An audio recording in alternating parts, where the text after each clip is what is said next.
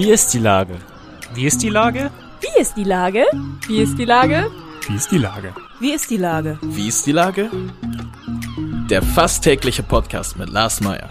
Wie ist die Lage? Unser fast täglicher Podcast als Kooperation mit der Mopo und der Gute-Leute-Fabrik spürt seit über einem Jahr tagesaktuellen Fragen nach.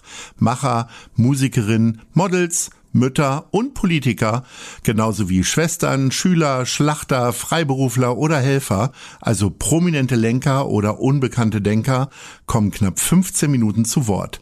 Die Auswahl ist rein subjektiv, aber immer spannend und überraschend. Mein Name ist Lars Meyer und ich rufe fast täglich gute Leute an. Und jetzt kommt erstmal gute Werbung. Bis gleich.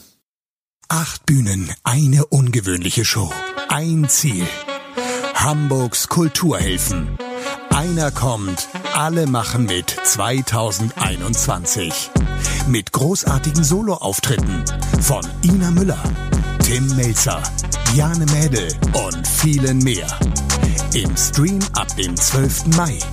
Alle Infos und Spenden unter www.einerkommt.de.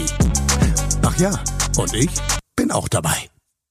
Heute befreie ich die Bioköchin Nora Horvath vom Speiz in Barmbek. Ahoi Nora. Moin Lars. Liebe Nora, Speiz heißt Speisekammer auf Ungarisch und damit zeigst du sofort deine Wurzeln. Mit der ungarischen Küche verbinde ich ja eher Deftigkeit. Wie ist die Lage bei dir?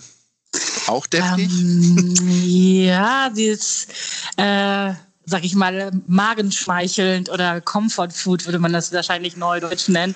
Ähm, Seelenessen. Ich weiß nicht, das ist vielleicht das, was vielleicht noch da vom Ungarischen übrig geblieben ist.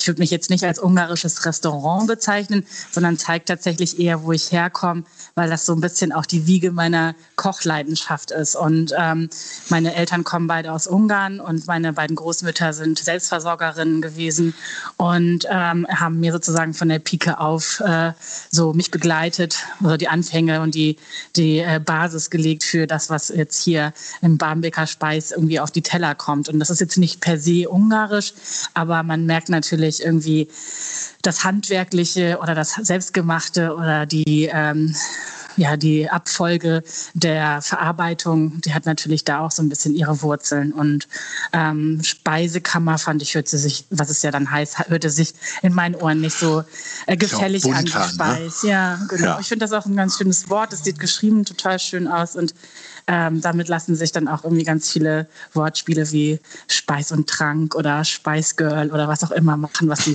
Gäste sich dann so auf Instagram bist du ja manchmal das so Spice Girl ausgedacht- sozusagen. Genau. Ja, genau. Toll. Solche Sachen werden sich dann ausgedacht und das finde ich dann irgendwie auch ganz witzig. Aber äh, nun ist es ja so, wenn ein Land bekannt ist für ein bestimmtes Produkt, äh, keine Ahnung, Österreicher für Wiener Schnitzel, die Ja. Deutschen, denen folgt immer Sauerkraut und Eisbein. Die Wurst, in- in- ja. in- so, äh, da ist es in Ungarn ja ein Gulasch. Kannst du es trotzdem gut oder lehnst du es Ja. komplett ab, solche Nein. Klischees zu erfüllen? Ah, ich liebe es. Ähm, es ist ja, ich, Ich meine, was, was, was ja irgendwie so die ungarische Küche ist ja so eine LandarbeiterInnenküche und ähm, das ist natürlich äh, erstmal deftig und herzhaft und dann muss natürlich auch schnell Energie her und zweitens ist es mit sehr ähm, schnellen, äh, zeitgemäßen, sag ich mal, oder sag ich mal, saisonalen Produkten und gleichzeitig auch mit aller, jeder Kunst des ähm, Handwerks äh, ja, mit eingebunden. Und das finde ich halt das Spannende. Letztendlich ist es genau das, was wir jetzt als Comfort Food oder sowas verstehen. Ob ich jetzt irgendwie hier ein schönes Risotto koche bei mir im Speis oder ein, äh, eine Maultasche oder sowas, ähm, die hat natürlich einen ähnlichen handwerklichen und auch, sagen wir mal, so einen ähm, äh, kulinarischen Anspruch wie jetzt auch ein Gulasch. So, das ist äh, erstmal irgendwie natürlich den Hunger stillen und zweitens ist es glücklich machen. Und ähm, das äh, finde ich hier in meiner Küche auch wieder. Die Essenz bleibt irgendwie so die gleiche. Und ein Gulasch kann ich sehr gut kochen. Nicht so gut wie mein Vater, der das zu Hause bei uns auf dem Dreibein draußen im Garten über Feuer macht. Aber ähm, ich äh, glaube, ich verherrsche es auf jeden Fall. Was ist denn das Wichtigste an einem guten Gulasch? Äh, ich würde sagen, am guten Gulasch, genauso wie mit jedem anderen Essen oder Gericht, was man kocht, ist auf jeden Fall das einzelne Produkt und die Qualität des einzelnen Produktes. Ähm, und natürlich die, die Verarbeitung des Produktes mit der größtmöglichen Achtsamkeit, mit der größtmöglichen Sorgfältigkeit, was die Saison und auch die Herkunft angeht. Und dann auch die Zeit, das Kochen lassen, bis es halt tatsächlich fertig ist. Also, Aber gibt es irgendwas, was du extra ranmachst, was weiß ich, Zimt oder Honig oder oder was auch immer, so ein geheimes mhm. Familienrezept? Mm, ich würde, nö, wahrscheinlich nicht. Ich, also was ja hm. ein Gulasch im Ungarischen ist, ist ja nochmal was anderes, als wie das jetzt hier ähm, im deutschen ähm, kulinarischen äh, ah, betrachten. Im Ungarischen Warum? ist es ein, eine Suppe. Also wir kochen okay. das gar nicht, es ist gar nicht wie so eine Art ähm, geschmortes äh, ja, Ragout, sondern mhm. es ist ähm, eher eine Suppe und tatsächlich eine recht flüssige Suppe mit verschiedenen Gemüsen noch als Einlage. Ähm, Sellerie, Petersilienwurzel, Kartoffel, Karotte. Paprika selbstverständlich, das ist ja das All-Time-Favorite-Gewürz. Mhm. ähm, Zwiebel ohne Ende und äh, Schweineschmalz und Schweinefleisch und Kümmel. Mhm. Und dann werden dann noch so hausgemachte ähm, Nüdelchen reingezupft. Oh, ich so hasse ja Kümmel. Gibt es irgendwas, ja, was Kümmel gut ersetzt irgendwie? Ah. Also bei Pellkartoffeln macht man es ja wegen der Bekömmlichkeit dran, genau. hat mir meine genau. Mutter zumindest immer gesagt. Mhm. Aber sonst als Gewürz gibt es da, ich sag mal, wer kein Knoblauch macht, macht Bärlauch da dran. Mhm, ja. äh, äh, wie ist das bei Kümmel? Gibt es da einen Ersatz? Ich, ich würde, äh, naja, also Kümmel ist ja schon relativ dominant, sage ich mal. Ja. Ähm, ich würde dann wahrscheinlich so eine Mischung machen aus Pfeffer und vielleicht tatsächlich noch irgendwas Süßlichem, irgendwie wie ein, äh, ja, wie ein ähm, vielleicht ein Kreuzkümmel ein bisschen, aber dann halt nicht gerieben, sondern tatsächlich als Korn und vielleicht ein bisschen äh, Koriandersaat oder so, dass man versucht, irgendwie so ein Aromenprofil zu finden, was dem gleichkommt. Irgendwie ein bisschen Senfsaat oder so noch dann vermengen und dann versuchen, da so mit gegen zu tarieren. Aber äh, wenn man keinen Kümmel mag, muss man den auch einfach nicht reinmachen. Ja. Aber bevor wir jetzt zu so einem reinen Gulaschgespräch verkommen, äh, erzähl mir doch mal, wie ist denn deine Situation jetzt da gerade in Barmbek?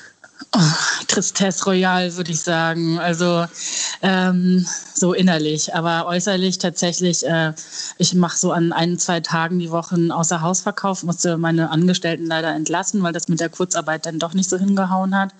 Ähm, wirtschaftlich für die, die haben jetzt in Impfzentren äh, also lukrativere Jobs gefunden. Und ähm, jetzt habe ich, äh, bin ich jetzt sozusagen auf mich allein gestellt und mache halt einen sehr schmalen äh, Mittagstisch für aus der Tür gereicht für äh, Leute, die das vorbestellen. Und das wird zum Glück sehr gut angenommen. Aber äh, es ist natürlich. Ist das an festen Tagen, traurig. immer Dienstags, Donnerstags oder wann ist das? Es ist tatsächlich an den Tagen, an denen ich eine Betreuung für meine Tochter habe. Und ja. sie ist äh, drei. Deshalb ähm, muss ich immer dann gucken, wann die Kita sozusagen, das ist ja jetzt ab kommende Woche auch wieder anders, aber wann die Kita sozusagen die Betreuungstage auswählt. Und dann gibt es eigentlich so zum Wochenende hin immer Donnerstags, Freitags einen Mittagstisch, den man dann über die Homepage von mir gut buchen kann. Das geht dann mit Vorkasse, ist auch alles kontaktlos. Und ähm, das funktioniert ganz gut, aber ist natürlich alles im allem nicht das Gastgeberinnentum, was ich sehr gerne hier pflege. Das ist ja kompletter Wahnsinn, ne? Also ja. den ganzen Familienbetrieb noch zu schmeißen, auf die Kinder aufzupassen, dann äh, Restaurant, die Kunden bei Laune halten, weil am Ende ja. machst du es ja wahrscheinlich auch nur, um weiterhin Aufmerksamkeit zu bekommen bei den Kundinnen und Kunden, ne? Weil Geld genau. verdienen kann man damit wahrscheinlich ja nicht viel. Ne? Nein. Also ähm, naja, es ist eigentlich äh, genau so ein bisschen ein paar Euros noch reinholen. Mhm. Ähm, aber wenn man natürlich die Förderung und die Wirtschaftshilfen bekommt, dann kann man da auch gar nicht so viel irgendwie jetzt gerade umsetzen, ähm, was ich gerne aber lieber würde natürlich.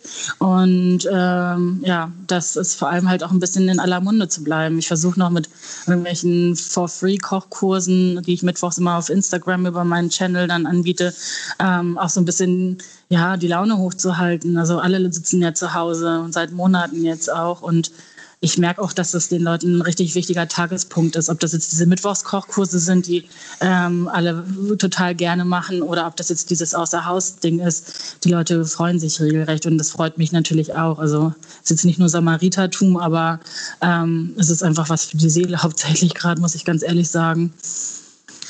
Ähm, jetzt ist es ja so, dass in der Corona-Zeit ganz viele angefangen haben, ihre Kochkünste zu verfeinern. Auch ich stehe mittlerweile mehr hinterm Herd als äh, am äh, Tresen eines Restaurants natürlich. Ja. Ähm, was äh, hast du denn für dich gefunden, um Ausgleich zu finden? Weil Kochen ist ja für dich erstmal kein Ausgleich, sondern Profession. Ja, ich koche trotzdem privat tatsächlich und ich ähm, hab, sporte ganz gerne. Also ich habe mit dem Laufen angefangen, sowas halt, aber was man, was man halt natürlich jetzt noch machen kann. Also, ähm, aber tatsächlich muss ich sagen, dass ich da auch noch ein paar Sachen so ein bisschen versuche zu verfeinern, ein paar Techniken irgendwie mir anzueignen. Das ist ja nun nicht nur mein Job, sondern tatsächlich, äh, ich bin Einzelunternehmerin, ähm, auch tatsächlich meine Leidenschaft. Und ähm, wenn man das hier kennt, dann, dann weiß man auch, dass das irgendwie eher das Gefühl ist, zu jener jemandem nach Hause zu kommen, hier im Speis und zu Besuch zu sein als, als Freund oder als äh, Besuch und nicht irgendwie als Restaurantabfertigungsmaschinerie. Das ist schon eine sehr persönliche Geschichte hier. Und ähm, das, ähm, ja, mir macht das halt große Freude und deshalb versuche ich dann solche Sachen wie Einwecken, jetzt habe ich mit Fermentieren, ein bisschen Brot backen, das nochmal verfeinern, einfach auch Techniken und sich die Zeit dafür halt auch nehmen. Ne? Irgendwie als Rezeptieren, solche Sachen. Also ich mache das einfach total gerne. Ist das gerade so ein Trend? Also ich bin ja ein großer Freund von Mixed Pickles und äh, ich bin ja quasi äh, sozialisiert worden in den 80ern. Da war das ja, ja, total normal. Da war der halbe Keller voll mit Einweggläsern, ja. nicht nur Gurken, sondern auch viele andere Sachen. Ist das gerade so ein Trend oder habe ich das einfach nur 20 Jahre verpennt? Ich glaube, es ist auch so ein bisschen Trend. Ich meine, ähm, gerade diese Fermentationsgeschichten, was aber zum Glück, also was ja jetzt überhaupt nichts Neues ist eigentlich. Ich meine, angefangen von dem Glas Bier, was wir uns gönnen, bis hin zu der sauren Gurke. Irgendwie sind ja alles irgendwelche ähm, Fermentationsprozesse ähm, oder das tägliche Brot, was wir uns beschmieren. Also das sind alles fermentierte Produkte. Ähm, so mega neu ist es nicht, aber es hat halt, glaube ich, gerade eine Lobby so. Also irgendwie, ähm, man hat jetzt die Zeit vielleicht vielleicht sich damit auseinanderzusetzen und äh, hat auch Lust, äh, damit ein bisschen rumzutüfteln. Also das lässt sich ja auch sehr gut zu Hause äh, machen. Ich habe ja gerade eben schon gesagt, in den Weglesern bei mir zu Hause waren dann tendenziell eher so äh, äh, Gurken, was, was ist denn deine Spezialität? Was wächst du denn so ein? Aber letztendlich kannst du alles, ähm, was, was nicht nied- und nagelfest ist, mehr oder weniger. Ich liebe zum Beispiel Radieschen, finde ich voll lecker. Die sind ja jetzt auch immer gut da. Was richtig äh, lecker ist, Rosenkohl gewesen. Der, der entwickelt sich total schön zu einem fast eigenen neuen Produkt. Ähm, also durch die Bank weg. So ein richtig schönes Rosenkohl-Kimchi habe ich jetzt angesetzt gehabt. Das war, oder oh. halt immer, wenn man eine Handvoll äh, Gemüse hat, die irgendwie noch im ähm, Gemüsefach Tag rumfliegen, immer schön einputzen und dann mit einer zweiprozentigen Salzlake aufgießen, ein paar Kräuter oder Gewürze rein und dann hat man in sechs Wochen entspannt ein richtig schönes, eine schöne Beilage irgendwie oder in vier Wochen, je nachdem wie, wie knackig oder weiterverarbeitet man das mag. Ich habe am Anfang unseres Gesprächs dir den Titel Bioköchin gegeben. Äh, wann hast du denn für dich entdeckt, dass es besser ist, auf Herkunft zu achten, Lokalität? Ist das schon bei dir eine Prägung in der Jugend oder hast du jetzt erst irgendwie so den Trend erkannt? Ähm, nee, wie, wie, gesagt, ich habe ja sozusagen meine kulinarischen Wurzeln bei meinen Großmüttern und die sind ja Selbstversorgerinnen gewesen. Und da merkt man natürlich schon, dass halt eine selbstgezogene Tomate im Sommer äh, köstlicher ist als die ähm, ähm, konventionelle Tomate aus dem Supermarkt im Winter. Und das hat mich natürlich auch kulinarisch sehr geprägt. Und ich finde außerdem, dass ähm, Essen, Essen verarbeiten und ähm, ja die Produkterwerb auch eine politische Haltung ist und dass man da natürlich in diesem ganzen Gesamtkreislauf aus äh, Landwirtinnen, äh, Konsumentinnen und ähm, Produzentinnen natürlich auch eine Haltung bewahren muss. Und ähm, gerade heutzutage, wenn man an die ganze Thematik rund um das Klima denkt und an die Landwirtschaft. Genau, also deshalb ist mir das wichtig. Ich bin nicht zertifiziert, aber äh, als Bioköchin, aber meine Produkte sind Demeter oder Bioprodukte und darauf lege ich schon großen Wert. Das finde ich ganz großartig. Liebe Nora, äh, die Themen waren nicht unbedingt schön, aber das Gespräch fand ich schön. ich, äh, vielen Dank für deine Haltung und äh, ich wünsche dir wirklich alles Glück dieser Erde. Danke dass dir du auch. deinen Optimismus behältst und halt einfach durch für dich und deine Tochter und natürlich auch für deine Gäste in Barmbek. Alles Gute. Dankeschön. Ahoi. Das, bis dann. Danke dir auch. Tschüssi. Eine Produktion der Gute-Leute-Fabrik in Kooperation mit 917XFM und der Hamburger Morgenpost. 嗯。